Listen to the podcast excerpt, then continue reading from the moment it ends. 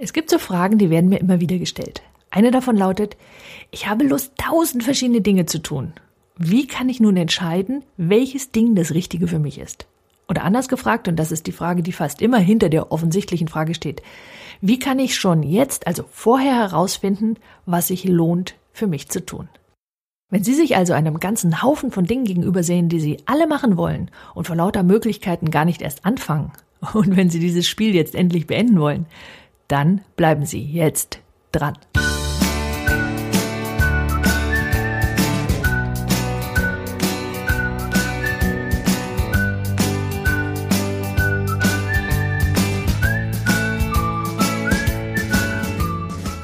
Sie merken schon, wir kommen immer wieder zurück auf das leidige Entscheidungsthema. Und am Ende läuft sie sowieso immer auf dasselbe hinaus, nämlich erstens entschließen Sie sich, zweitens fangen Sie an und drittens bleiben Sie dann auch noch dran.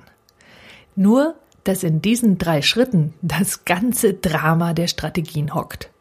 Auf dieser Ebene, also auf der der Strategien, heißt das also entweder, dass Sie eine funktionierende Entscheidungsstrategie brauchen, welche Sie dann noch mit den richtigen Informationen füttern wollen, oder in Schritt zwei fangen Sie an, eine funktionierende Motivationsstrategie brauchen oder im dritten Schritt eben eine, die Sie unterstützt, auch dann dran zu bleiben. Soweit, so gut. Und ich gebe zu, dass das zwar ziemlich einfach klingt und deshalb noch lange nicht immer leicht ist. Und es ist deswegen nicht unbedingt leicht, weil wir manchmal nicht genau wissen, ob und wenn ja, welche Informationen fehlen oder ob es eine Frage der inneren Strategien ist. Und ich erkläre auch gleich, was ich mit diesen inneren Strategien meine.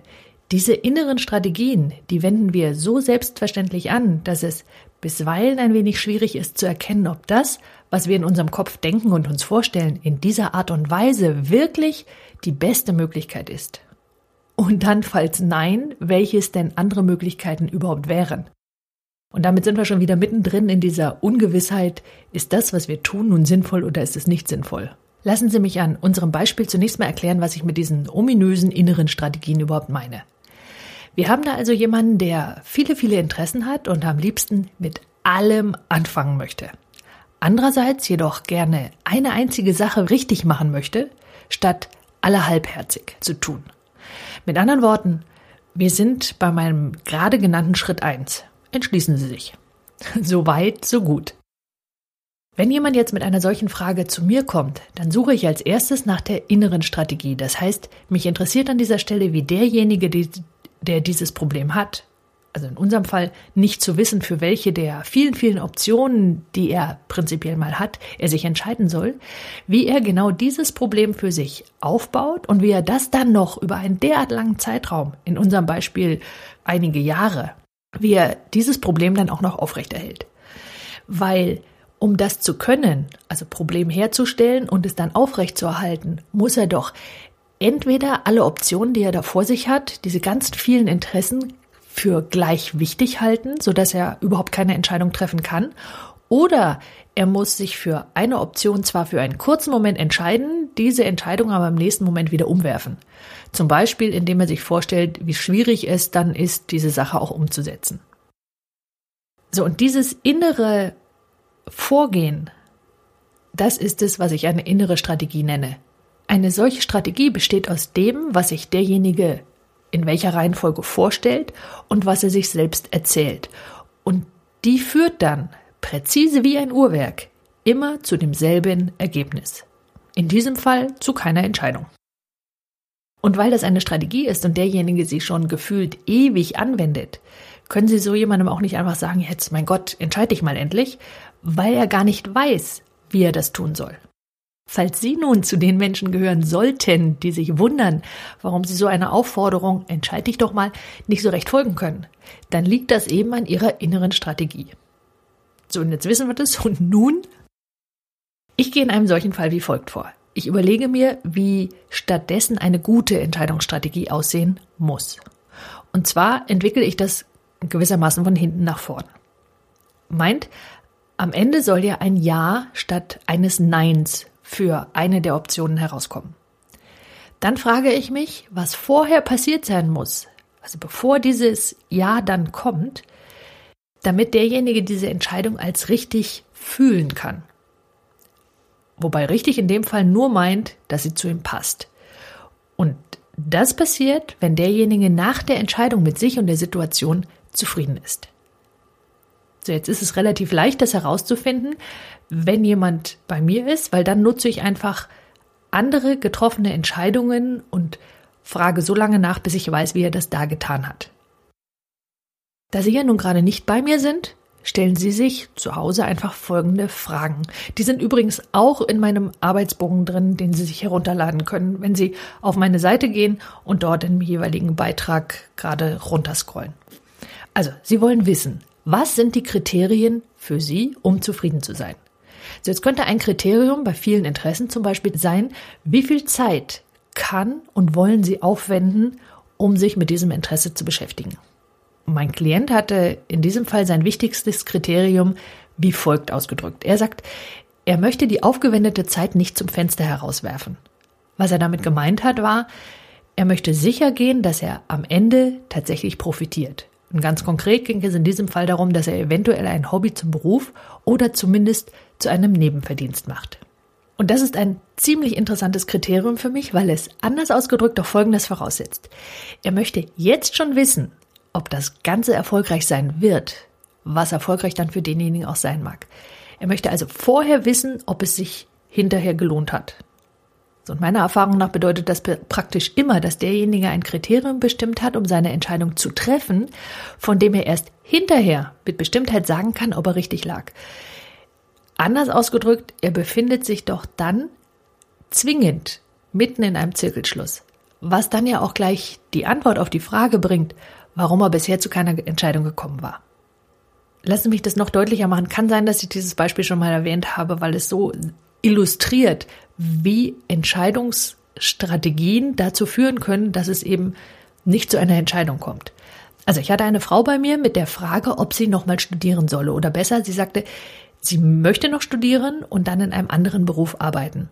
Die Frage für sie war nur, ob es das richtige Fach und dann der richtige Beruf im Anschluss wird. So meine Frage, er an der Stelle auf der Hand. Wie wissen Sie denn, dass es der richtige Beruf für Sie ist? Und Ihre Antwort war, wenn sie ein paar Jahre in dem Beruf gearbeitet hat und immer noch zufrieden sei, dann wisse sie es.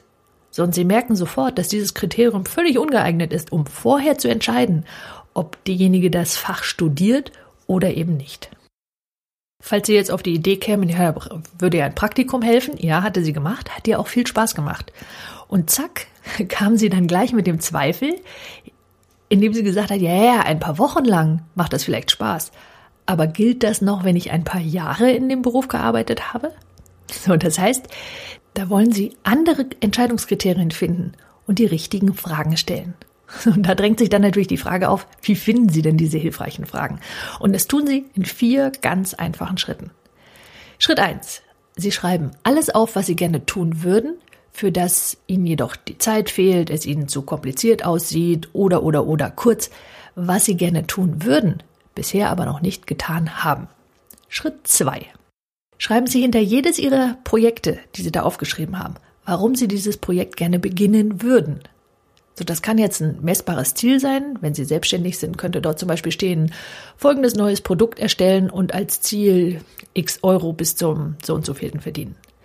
Ihr Ziel oder nennen wir es lieber dann den Zweck, warum Sie mit dieser Sache anfangen wollen, kann auch ein bestimmtes Gefühl sein. ich möchte mehr Freunde haben und dadurch mehr Spaß im Leben haben oder ich möchte etwas Neues lernen, ein Instrument, eine Sprache, was auch immer. Schritt drei. Jetzt kommt die Nagelprobe. Welche Projekte können Sie sich vorstellen, stattdessen aus Ihrer Verantwortung zu entlassen? Nämlich um Zeit für das neue Projekt zu haben oder um den Fokus auf dieses neue Projekt legen zu können. Zum Beispiel, weil dieses alte Projekt doch nicht so viel Spaß macht oder weil es nicht das bringt, was Sie gerne erreichen wollen. Das heißt, an dieser Stelle bleibt das neue Projekt entweder stehen und Sie sagen, okay, das tue ich, nur dann kommen Sie überhaupt zu Schritt 4 oder Sie sagen, ach, so wichtig ist es mir eigentlich doch nicht, weil jetzt haben Sie ein altes und ein neues Projekt gegenübergestellt und in dem Vergleich wird viel klarer, ob Sie das tun wollen oder nicht. So, Schritt vier. Sie haben also gesagt, okay, ich möchte dieses neue Projekt tatsächlich zumindest mal für eine Weile tun. In Schritt vier legen Sie jetzt den Zeitraum fest, in dem Sie das neue Projekt so weit bringen, dass Sie wissen, ob Sie das weitermachen oder ob Sie das aufgeben wollen. Das heißt, Sie legen bereits jetzt fest, wann und nach welchen Kriterien Sie welche Entscheidung dann treffen. Meint, Sie könnten zum Beispiel sagen, ich mache dieses neue Projekt sechs Wochen lang und wenn dann das und das und das eingetreten ist, dann mache ich weiter. Wenn ich es bis dahin noch nicht so weit geschafft habe, dann lasse ich es wieder fallen und nehme ein anderes Projekt.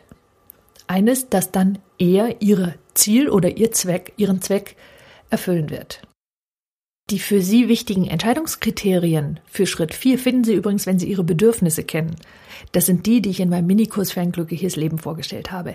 Denn dann wissen Sie nämlich, welches Bedürfnis in Ihrem Leben gerade etwas unterrepräsentiert war und was Ihr oder Ihre neuen Projekte ganz besonders erfüllen darf oder dürfen. Wenn Sie meinen Podcast jetzt schon länger hören, dann haben Sie das, zu diesem Minikurs gehörende E-Book und die Arbeitsbögen bereits bekommen. Falls nein, können Sie das übrigens immer noch nachholen, indem Sie die Podcast Nummer 52 bis 57 hören und E-Book und Arbeitsbögen erhalten Sie, wenn Sie auf www.sandra-eversberg.de Blog gehen und dort finden Sie in der rechten Spalte die Möglichkeit zum Download. Für den heutigen Podcast habe ich, wie gesagt, ebenfalls einen Arbeitsbogen erstellt. Und sobald Sie diesen ausgefüllt haben, sehen Sie auf einen Blick, welche Ihrer vielen Optionen Sie weiterverfolgen wollen und um welche Sie sich nicht mehr zu kümmern brauchen. Wenn Sie bereits zu meinen Newsletter-Abonnenten gehören, dann haben Sie den Arbeitsbogen bereits ganz automatisch mit der E-Mail erhalten. Und ich hoffe, dass dieser Podcast hilfreich für Sie war. Wenn das der Fall war und Sie jemanden kennen, der von ihm profitieren könnte, dann empfehlen Sie ihn noch bitte weiter. Schön jedenfalls, dass Sie dabei waren. Alle Beiträge erhalten Sie übrigens ganz automatisch, wenn Sie meinen Newsletter abonnieren, inklusive aller E-Books und Arbeitsbögen, die zu den Podcasts gehören. Und natürlich zusätzlich Videos und Webinare, die ich nur per E-Mail versende. Ich freue mich auf Sie in meinem nächsten Podcast. Bis dahin, nutzen Sie Ihre Talente. Die Welt braucht sie.